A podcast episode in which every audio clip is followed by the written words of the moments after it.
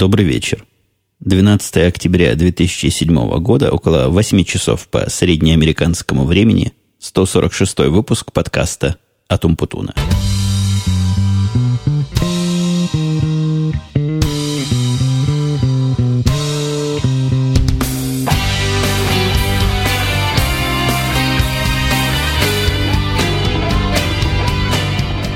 Разрываясь перед вопросом, терзающим меня последние 30 минут, либо уж сесть в конце концов записать подкаст, хотя и внеочередной, но тем не менее практически выходящий в рамках дозволенного, то есть в рамках недели, и тех дней недели, когда я обычно выпускаю, либо лечь поспать, и я даже лег в сторонку, но совесть не дала мне там спокойно лежать и погнала меня к микрофону, к дисплеям и к звукозаписывающей аппаратуре. Вот напротив всего этого хозяйства я сейчас сижу, пытаясь собрать мысли э, в нечто, в нечто целое и в нечто такое, что можно донести вербальным образом. Со сбором мысли, надо признать, сегодня у меня некие проблемы. Проблемы вызваны каким-то уже хроническим недосыпанием за последнюю неделю. И в недосыпании я косвенно виноват сам. Но история тоже, как у меня и все истории в последнее время звучащие странноватые. Дело в том, что продукт наш, который вот-вот уже запустится в Европе, по плану он должен запуститься 1 ноября. Я, по-моему, уже об этом рассказывал. Мне кажется лично, что шансов запуститься ему 1 ноября мало, глядя на то, как все это дело развивается. То есть наша часть, я хвастался в прошлом, готова и вполне себе живет и дышит, и обеспечивает все данные. Но судя по тем отголоскам, которые я слышу на многочисленных совещаниях, где десятки, а иногда и несколько десятков участников – одновременно пытаются какие-то проблемы решить, и при этом они так слабо друг друга понимают, и так явно, что некоторые делают то, что абсолютно противопоказано другим частям всей системы. Ну, я пример приведу, чтобы не быть голословным. Моя считающая часть и обрабатывающая, в общем, она не только считающая, такая довольно мудреная часть, находится на выходе одной системы и поставляет, в свою очередь, данные на вход другой системы. Так вот, по какой-то иронии судьбы, ошибки и недодумки – и мне абсолютно об этом не говоря, выход этой второй системы, которой я данные поставляю, тоже завели на меня.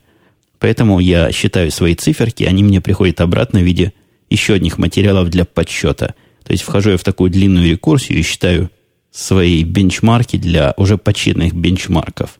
Я это вчера абсолютно случайно обнаружил на одном из совещаний в процессе этого разговора. Я сидел, проверял свои данные, увидел странное – и покопавшись в этом странном, нашел вот такой парадокс. Я попытался это дело объяснить всему честному народу, но из-за того, что проект такой огромный, мало кто целиком его охватывает головой, и найти того человека, которого именно надо найти для того, чтобы спросить именно этот вопрос, очень трудно. Гораздо более практичным оказалось фильтровать свои собственные данные со своего собственного входа, что всякий, кто понимает в этом деле, ну, полнейший бред, не должны данные с выхода поступать на вход. Не для этого они считались, и не для этого они направлялись на выход. Но ничего более действенного и более реального я не нашел. Так вот, в процессе я начал, собственно, объяснять, откуда у меня недосыпание от этого всего. В процессе последней недели мы, я тоже об этом, по-моему, уже упоминал, вели войну за надежность систем, и война перешла на высокие уровни. И одним из негативных результатов всего этого давления, в общем, мною и инициировано, стали утренние отчеты всех участников процесса по поводу, как у них что, и ни у кого ничего за ночь не упало.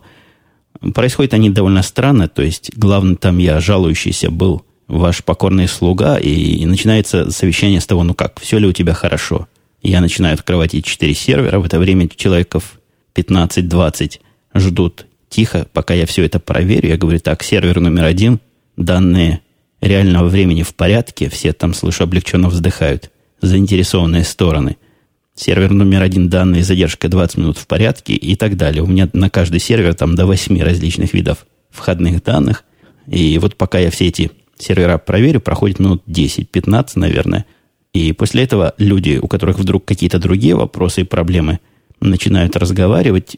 И, к сожалению, во время этих разговоров поспать мне совсем не удается, а поспать очень хочется, потому что совещание-то происходит в 8 часов утра по нашему чикагскому времени. Для меня полнейшая ночь. Я никоим образом не, не пытаюсь себе представить в виде такого компьютерного гика, который работает по ночам, а спит полдня. Дело в том, что все эти данные я могу проверять, начиная с трех часов ночи, в 4 часа особо интересные данные там приходят. И вот, уйдя после четырех и проснувшись, сами понимаете, в пол восьмого, голова соображает плохо, и сил ни на что не остается, и одно желание только поспать бы еще.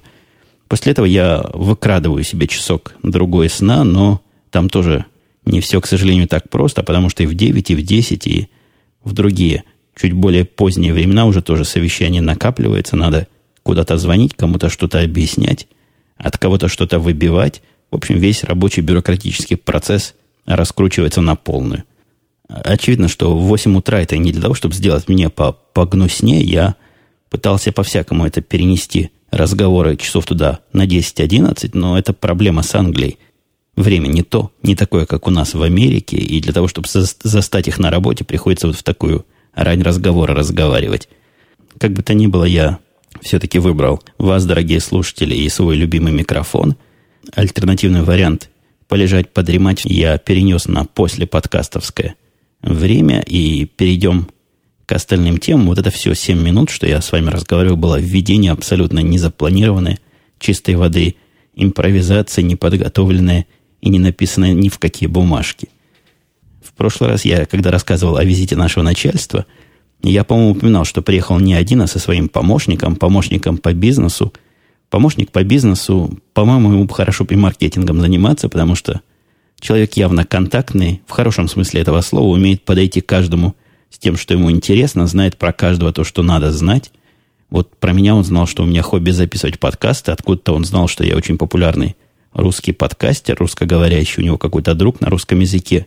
То ли меня слушает, то ли про меня слышал. Вот такая мировая слава. Мы с ним поговорили про аппаратуру, он чего-то знает про аудиовоспроизводящее устройство, про провода, много про чего поговорили вот в том ресторане. Он же, поддерживая разговор, обязательно добавил, это такая обязательная часть, которую многие американцы считают для себя непременным упомянуть, о том, что в Москве и в России вообще они не были, но попасть туда хотят. В этот раз у него было немножко нестандартная формулировка. Он сказал, что очень мечтает попасть в Москву, посетить Эрмитаж – меня даже немножко перемкнуло. Думаю, неужто я так давно не был в Москве, что забыл, где Эрмитаж. Но аккуратненько сказал, а, а ты уверен, что это именно в Москве, а не в каком-нибудь другом городе? Он говорит, ах, да-да, я ошибся. Это не в Москве, но в Москву я тоже хочу попасть. Еще в один город. Говорит, хочу попасть во Владивосток. Откуда взялся в его мечтах Владивосток, непонятно, но это что-то с детством связано. Где-то он про этот город слышал, знает, что недалеко от Китая – и как-то, будучи в Китае, все рвался туда, во Владивосток попасть, но не смог выправить визы. Но вроде планирует на следующий год большую поездку по России с заездом в Москву поглядеть Эрмитаж и, соответственно, во Владивосток. Я уж не знаю, чего в Владивостоке там глядеть, если у меня там есть слушатели. У меня, судя по карте, там есть слушатели. Дайте знать, я ему составлю план посещения достопримечательностей этого дальневосточного города.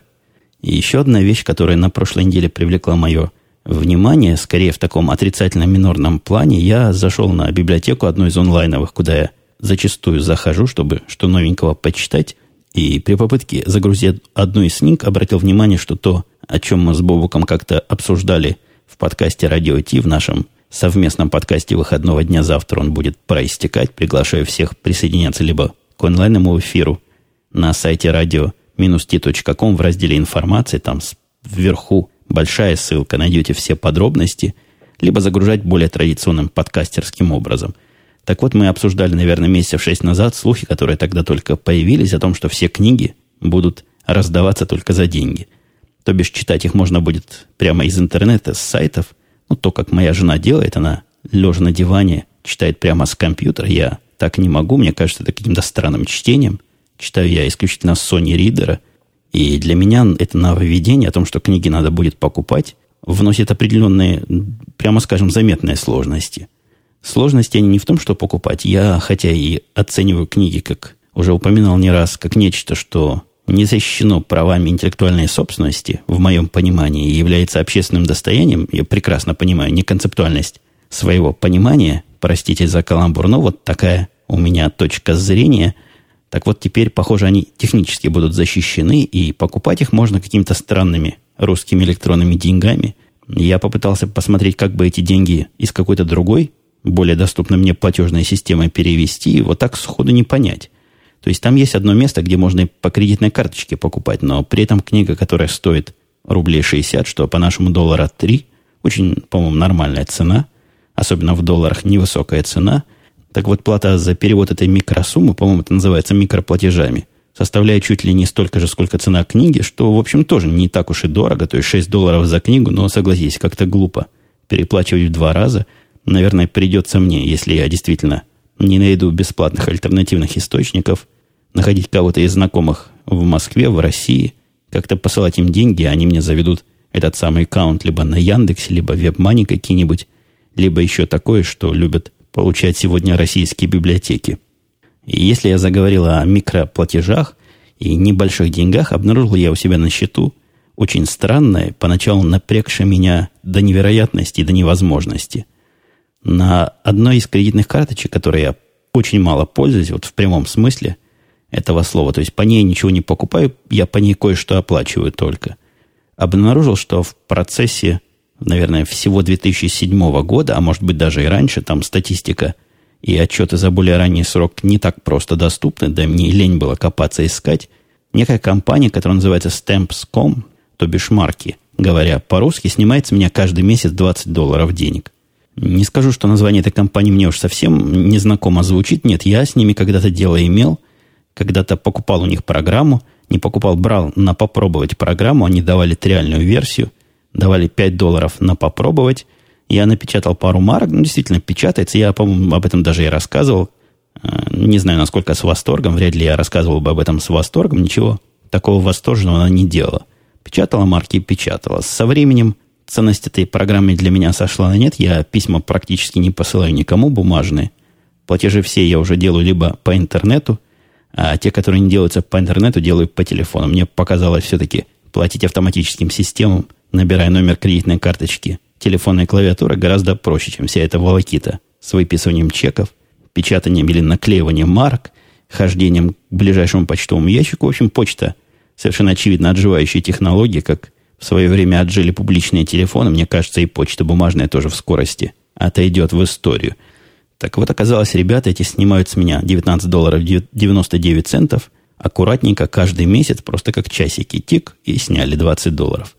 Конечно, снятие 20 долларов вряд ли меня сильно уж разорит, но ситуация странная, похожая на воровство какое-то. Я не помню ни разу, чтобы я подписывался на сервис для марок, который бы стоил 20 долларов в месяц, ну, какое-то безумие. Я и тогда, когда этот сервис нашел, послал одно-два письмо в месяц, но никоим образом 20 долларов марок я не выбирал, и в планах у меня не было вот столько писем кому-то посылать. Я с трудом даже представляю, кому надо такое количество посылать, ну, разве что каким-нибудь конторам, которые посылают сотни и тысячи бумажных писем в день, и таким бумажным спамером – Сразу я полез в интернет и нашел массу сообщений от людей, подобных мне.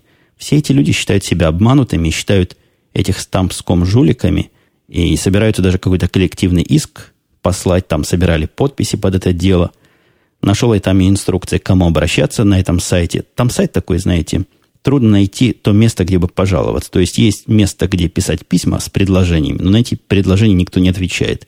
Но великий Гул помог мне найти тот самый правильный адрес, написал им письмо, Э, такое выдержанное, но грозное о том, что никогда я не авторизировал эти платежи, прошу прекратить немедленно, разобраться, за что с меня брали, и вернуть все, что взяли с меня лишнего. Параллельно написал я в свою кредитную компанию, та, которая кредитную карточку поддерживает, о том, что активность это выглядит как незаконная. Я не припоминаю, чтобы я с ними имел какие-то отношения, и тоже просил приостановить эти платежи на будущее – во всяком случае, там с кредитной компанией такая, такая история, что если вы обнаружили злоупотребление или воровство какое-то в течение полугода, и если вы уверяете, что эти деньги украдены с вас, то кредитная компания вам вот это все, что за полгода украдено назад, вернет.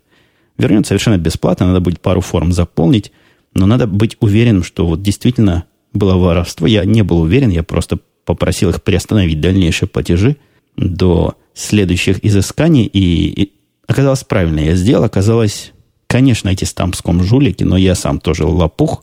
Я в своих архивах Gmail нашел письмо, которое пришло от них, где было сказано, что период, месяц, который мне дают, это период пробы, и после этого, если я хочу отменить, я им обязан послать письмо. Если же я не посылаю письмо, они автоматически считают меня своим клиентом и начинают ко мне относиться, соответственно, каким-то там условиям, указанных в другом документе – никаких упоминаний ни 20 долларов, ни каких-то других ежемесячных платежей в этом письме не было. И мне кажется, я его в свое время читал, может, не очень внимательно. Мне показалось, что оплата будет происходить по факту. То есть напечатал я, сколько надо марок. И за столько я заплачу. Ну, согласитесь, такая модель кажется вполне разумной и, в общем, единственно ожидаемой. Оказывается, нет. Оказывается, это сервис. Они мне потом написали ответ. И сервис этот не зависит от того, пользуетесь вы им или нет. Ну, модель известная, но в смысле марок, конечно, странновато. Накладываемая и очень и очень попахивает жульничеством. Так что, если вдруг кто из моих слушателей с этим стампском когда-то имел дело, внимательно проверьте свои счета. Вы там можете тоже найти эти 20-долларовые сюрпризы. С другим своим провайдером Comcast, про которого я тоже говорю много, и, и в основном негативно в сторону их кастомер саппорта, службы технической поддержки, вот я им как раз это чуть ли не единственное, которым нельзя платить по интернету, а надо платить по телефону. При попытке оплатить очередной счет, меня почему-то перевели на оператора. Обычно там система автоматическая, ничего. Не надо никакого человека, не надо, набираешь номерки, да, да и все. Тут же оказался человек живой и проинформировал меня эта девушка о скором закрывании телефонного сервиса Comcast в таком классическом виде, и Comcast будет только, как она сказала, цифровым телефонным провайдером. Ну, я сразу спросил, это что, Voice over IP, то есть через интернет будет идти телефон? Она говорит, да-да, вот именно так и будет, и другого телефонного сервиса мы предоставлять не будем. Для вас это абсолютно прозрачно, и столько, сколько вы платите сейчас, будете и в будущем платить. Это усовершенствование их модели, потому что раньше они за это просили большие деньги, хотела мне тут же сразу на эту цифровую систему перевести. Я отказался пока. Отказался не потому, что я вот такой ретроград и хочу обычно аналоговый телефон иметь, вот такой landline, то, что здесь называется, а потому что есть гораздо более дешевые альтернативы. Если уж я буду делать телодвижение перехода на цифрового провайдера, я выберу самого удачного с точки зрения условий. Не только цены, но и с точки зрения всяких других предоставляемых сервисов. И еще грамотные люди говорят, что 911 сервис, который является здесь общим телефоном для скорой помощи, полиции, пожарной, на этих интернет-телефонах неправильно работает. Э, не в том смысле, что дозвониться нельзя. Нет, дозвониться можно. А в том смысле, что географическое положение того, куда надо ехать, они умеют определять автоматически, когда звонишь с обычного телефонного канала аналогового. Так вот, в случае цифрового могут приехать не туда. То бишь, если в дом ворвался преступник, ты успел только снять трубку, набрать 911, крикнул «помогите» или даже вообще ничего не крикнул – они не будут знать, куда ехать. Кстати, если вы звоните на 911 и ничего не говорите, вешаете трубку, они вам обязательно перезванивают, проверяют, все ли в порядке, ничего не случилось ли, не надо ли выслать вам машину в подмогу. Не знаю, насколько Comcast решил проблему этого нахождения. С одной стороны, конечно, проблема сильно теоретическая, сильно потенциальная. Мне, к счастью, туда звонить не приходилось ни разу. Но мало ли что. Все-таки хотелось бы, чтобы эта функция работала, как задумано ее создателями. Говоря более 20 минут, я все еще сдерживал себя от изложения самой радостной новости прошедшей недели. Те, кто читает мой твиттер, знают эту новость уже. Ну, читающих не так много, там, по-моему, полторы сотни людей за мной следит. Не знаю, какая часть из этих людей пересекается с моей подкаст-аудиторией. Было бы интересно такую статистику как-нибудь посчитать. Но разговор не об этом. Разговор о том, что, по-моему, в четверг или даже в среду, в среду скорее, чем в четверг, наконец сломался мой Power Mac – Наконец, это не в том смысле, что я уже этого события так сильно ожидал, а в том смысле, что двигалось к этому медленно, но верно. Что-то у него происходило там с системой управления и его охлаждением. Там охлаждение водяное, довольно сложное. Вентилятор очень интеллектуальный, крутится с нужной скоростью и должны обеспечивать этим процессором холод. В течение лета он работал все хуже и хуже, но я успокаивал себя тем, что, в общем, не холодно вокруг, и, может, поэтому он как-то не справляется. Вот наступят холода, и тут-то он заработает как надо. Холода наступили, вокруг 13 градусов уже тепла, настоящее, что не есть осень, а гудел он все сильнее и сильнее, и в среду он начал отключаться от перегрева. Я его разобрал, выдул из него всякую пыль. Пыли там, конечно, много было, и многие места, которые должны были быть без пыли, вокруг вентиляторов были запыленные, но, увы, это ему никак не помогло. Работал он все меньше и меньше, отключался все чаще и чаще – и в ситуации, когда проекты нам вот выдавать на гора надо прямо сейчас, а в среду как раз была реальная проблема, я пообещал ее починить за полчаса, но мне не было ни одного полчаса, когда бы компьютер этот работал без остановки. Короче говоря, в полнейшем гневе позвонила я начальнику нажаловаться на свой компьютер, что, мол, за дела такие, надо, надо что-то делать. Начальник мой, очень удачный начальник, я как-то уже хвалил его и похвалю еще раз, понял с полуслова, что проблема действительно реальная, он в курсе наших, нашей срочности, в курсе того, как, что если я говорю, надо в полчаса сделать, действительно, видимо, кто-то через полчаса ждет результат, и спросил, как бы нам компьютер тебе прямо сегодня купить. Я говорю, да купить не проблема, я могу поехать и купить, но есть одна загвоздка, я никоим образом не буду Dell эти покупать, дурацкие наши стандартные, просто отказываюсь на Dell работать, а работаю я, как ты знаешь, на Маке. Он говорит, да-да, конечно, вопроса никакого нет, бери нашу корпоративную карточку и езжай, покупай тот компьютер, который тебе надо. Он уточнил, сколько компьютер стоит, я полез на сайт, посмотрел, сколько стоит самый продвинутый iMac, он, по-моему, 2 200 или 2 300 или 2 400, вот какая-то такая сумма до двух с половиной тысяч. Короче говоря, взявший карточку, поехал я, приехал, довольно быстро купил его, не так быстро, как обычно, в Apple Store это бывает, то есть если у меня там среднее время покупки минут 5, то тут они в какой-то соседний склад ходили. Короче говоря, минут 15 я прождал, попытались они мне всяких еще дополнительных вещей продать, я отказался, и хорошо от них отмазываться, говоря, что деньги, которые ты платишь, это не твои, у тебя есть лимит, вот ты не можешь больше перерасходовать, карточка корпоративная, сразу они отстают – и не предлагает купить принтера или еще какие-то штуки, на что они меня раскрутили, но я и сам собирался это сделать на покупку Apple Care, то есть расширенная гарантия на, по-моему, на три года. Ну, для бизнеса это, конечно, важно, чтобы компьютер был в сопровождаемой, так сказать, ситуации довольно долго. Но как человек, умеющий торговаться, на предложение купить этот самый Apple Care, он недорого стоит, по-моему, 160 долларов. Я покрутил носом, сказал, нет, нет, у меня на это нет разрешения начальства, как-то у меня сумма – будет уже перерасходовано. И мы начали торговаться с продавцом. Даже в Apple Store, оказывается, можно торговаться. Вы предлагаете скинуть там 5%, тут 10%. Короче говоря, мой iMac 24-дюймовый, самый быстрый и самой продвинутой конфигурации вместе с Apple Care я купил суммарно дешевле, чем был бы просто компьютер. Вот такой я большой торгаш. По-моему, все вместе даже с налогом не превысило 2400 или 2450 что вполне вошло в те деньги, которые я заявил по телефону. И я не думаю, что были бы какие-то проблемы, если бы мне и 2700 надо было потратить. Тут, если Dell какой-то гнусный стоит 2700, то купить настоящий компьютер за 2700, по-моему, дело святое. Не буду на вас сильно уж в восторге свои изливать, но скажу одним словом, что новый компьютер – это восторг полнейший. Ну, совершенно очевидный факт, что большой, яркий и четкий экран, те, кто говорит, что экран отблескивает, они просто не сидели возле него близко и долго, ничего он не отблескивает, и вся его зеркальность только идет на пользу и виду, и качеству того, что там написано. Я уже сколько дней работаю, не отходя от этого станка, и всячески рад, и всячески счастлив тому, как он показывает. Самое для меня разительное – это уровень шума. Просто невозможно передать разницу между тем, что было раньше, и тем, что стало сейчас. Первые два дня мой головной мозг к этому отсутствию шума привыкал, и привыкал он странно. Голова болела в течение целого дня. Видимо, она пыталась отфильтровать вот тот шум, который слышала в последние 3-4 месяца и не находила. И вот так вот болью реагировала. Серьезно, я не шучу, болела голова, но прошла уже, я привык к шуму, то бишь к его отсутствию.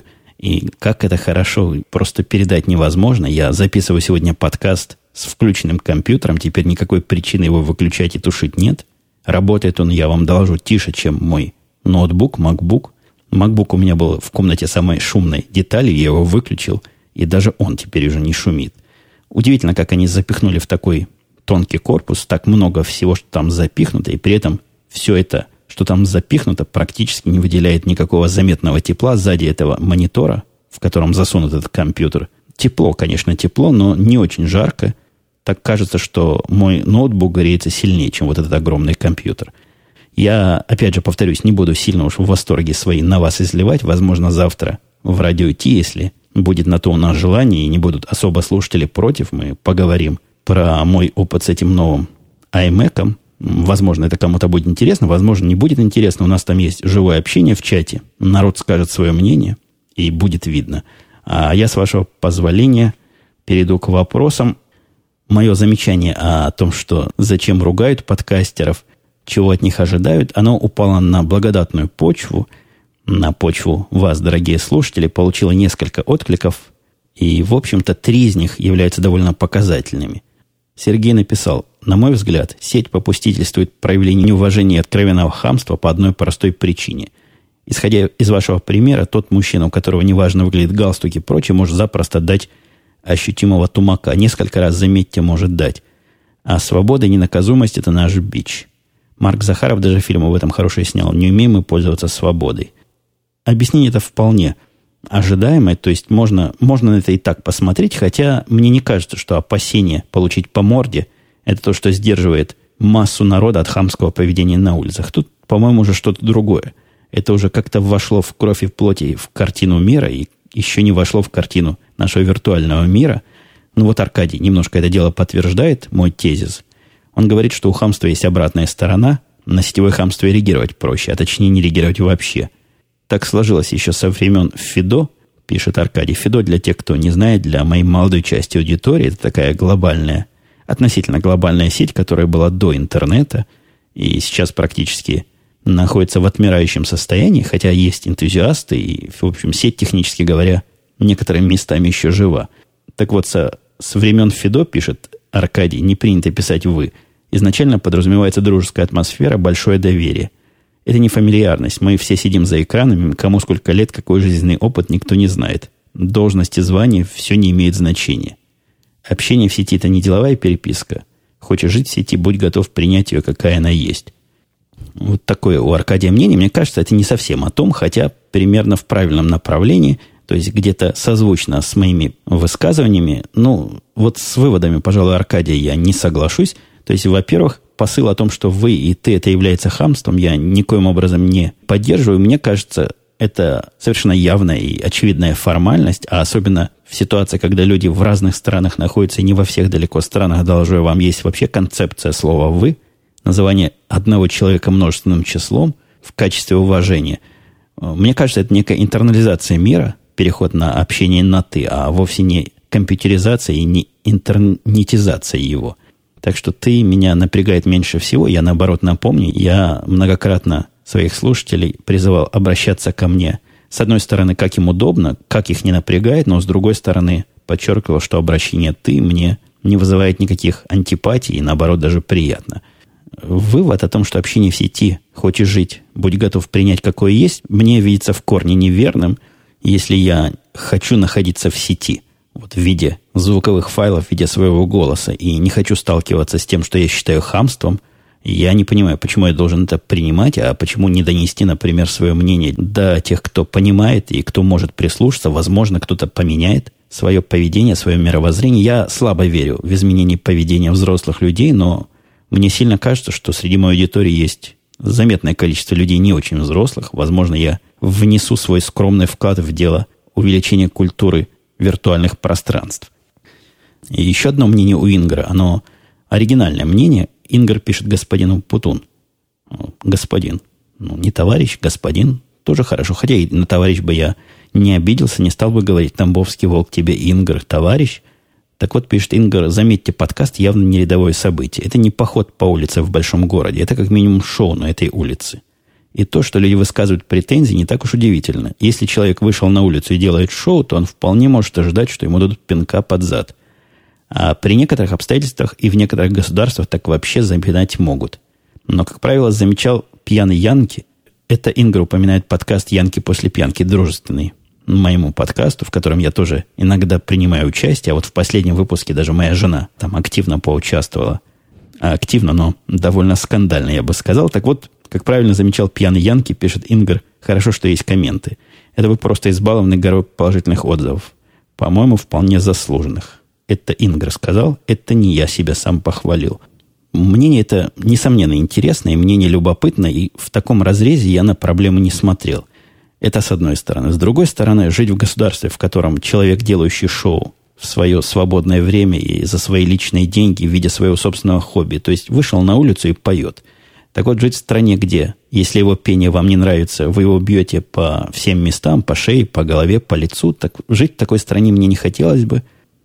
Ну, и, конечно, если уж закрывать тему реакции и комментарии по, по поводу вышесказанного, по поводу критического, самый, на мой взгляд, удачный и правильный подход избрал Гимлис, который без лишних разговоров просто взял и открыл такой мини-сайт, который находится по адресу podcast.com.com slash wiki, в котором под его четким руководством будут собираться всякое разное, что людям интересно прочитать об этом подкасте в каком-то письменном виде, например, вопросы и ответы, часто задаваемые вопросы и, соответственно, также часто отвечаемые ответы.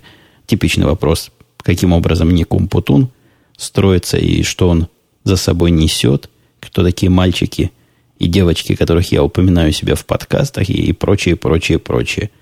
Теперь всякий желающий сможет зайти на этот сайт Вики, если вы не в курсе, пишется W-I-K-I, либо найти там информацию, либо разместить там информацию, либо проредактировать какие-то тексты, выложенные кем-то другим. Я попрошу, конечно, если возможно, без вандализма, без грубости и без всякого такого разных неприятных инцидентов, но для этого у нас есть Гимлес, которого я поблагодарю еще раз. Вот он, видимо, будет следить за порядком и являться своеобразным модератором – этого нового раздела моего сайта.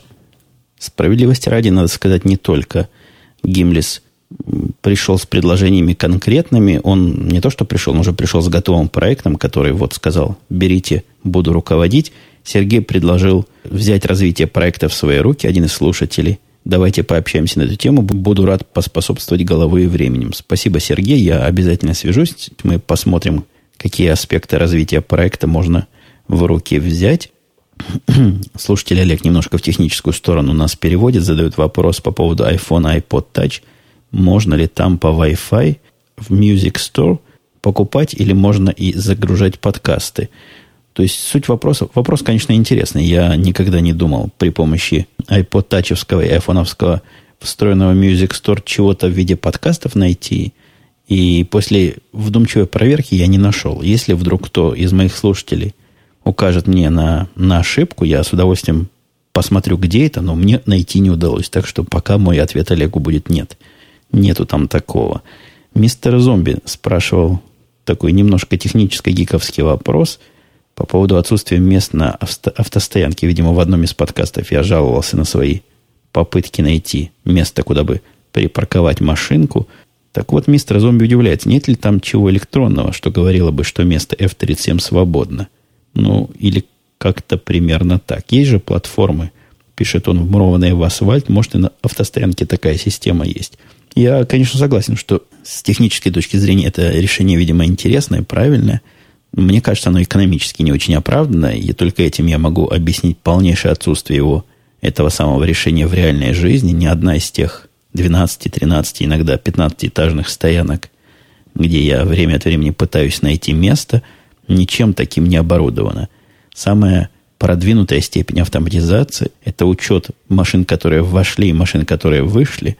И таким образом несложная арифметика говорит, сколько всего там автомобилей, и можно понять, заполнена она или не заполнена. Вот это такой первый технический способ. Он иногда выходит боком, когда подъезжаешь к шлагбауму, а тебе говорят, что мест нет. Ну, это для таких невнимательных искателей стоянок, как я – там у входа, конечно, есть светящееся табло, которое показывает, не заезжайте сюда, мест нет. Но бывает, заедешь, и выехать уже нельзя. То есть приходится связываться с человеком, заезжать туда, выезжать. Целая процедура. Я не люблю, когда стоянки с таким умом сами считают. Гораздо более правильный подход это когда все-таки сам заезжаешь, катаешься там какое-то время, пытаешься найти. Если за 10 или 15 минут ничего не нашел, выезжаешь бесплатно. Был еще вопрос про, про того, какого рода кофе, среднего или, или мужского. Я не буду особо углубляться в эти филологические дискуссии, потому что филология оказалась благодатной базой для ругательных комментариев, ну, во всяком случае, дискуссионных комментариев. В моем прошедшем подкасте это не было никаким скандалом, никаким руганием, никаким конфликтом, но вообще темы, темы филологические резкие и вызывают иногда взрывы возмущения полярных мнений – ну, я, я чувствую, если дискуссию про кофе было бы развивать, то можно было бы найти лагерь тех, кто считает, что кофе допустимо называть и средним родом, тех, кто считает, что это никак нельзя. И я все-таки скажу свое мнение. Считаю, что кофе, конечно, мужского рода. Кофе как напиток тот, который в чашке. И в прошлом подкасте действительно я его пару раз назвал средним родом, но как-то у меня перед глазами в это время стояли кофейные вот эти пакеты, кофейные зерна. Почему-то это, вот это, это все, которое не в чашке, мне укладывается средним родом. Откуда такое? Понятия не имею, но вот такой вот медицинский факт. Кстати, это готовая идея для филологов, если вдруг есть такие, которые слушают мой подкаст. Благодатнейшая почва для скандального шоу. Начните обсуждать слова парашюты, какие еще спорные есть слова, всякие словосочетания. Отбою от ругающегося народа не будет. Возьмите себе на заметку, идею дарю бесплатно. Вот этим советом я сегодняшний выпуск буду завершать. Что-то есть у меня еще тем, но голос почему-то сорвался. Я не знаю, слышно вам или нет. Я последние минуты сиплю, и то, что я вырежу наверняка из записи, это многочисленное прокашливание, и, видимо, все-таки к вечеру голос мой сел. Много я по телефону разговаривал, и не пошло это на пользу нашего шоу. На этом я буду прощаться до следующей недели. Надеюсь, встретимся в урочные дни. В худшем случае, как сегодня, в пятницу. Все, пока. Back in Shelburne, watching and learn the ropes behind the scenes, talking softly to her pony. She's just thirteen, and the sawdust